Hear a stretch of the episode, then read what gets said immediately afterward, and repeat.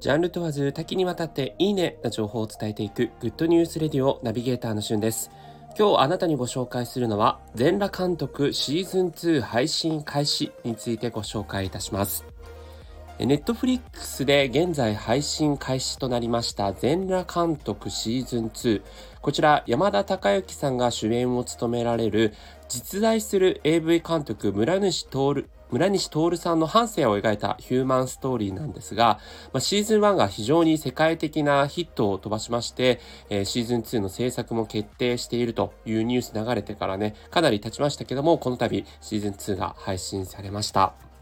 まあ、こちらの全裸監督っていうタイトルもかなり衝撃的ですし、まあ、扱っているテーマそのものが、えー、実際のアダルトビデオの、えー、業界に関しての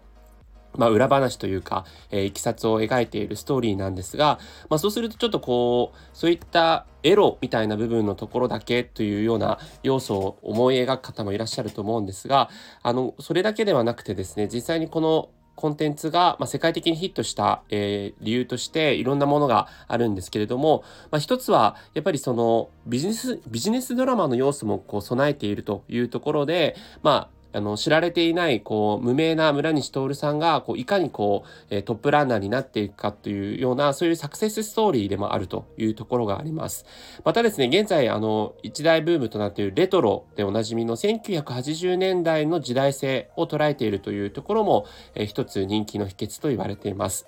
またですね、後に有名な AV 女優となる登場人物、エミの存在を通じて、女性の自由と自立について語りかけている作品でもあるといういうことで、ま男女関係なくこう楽しめるエンターテインメント作品として、え日本のみならず世界中で楽しまれているというのがこの全裸監督です。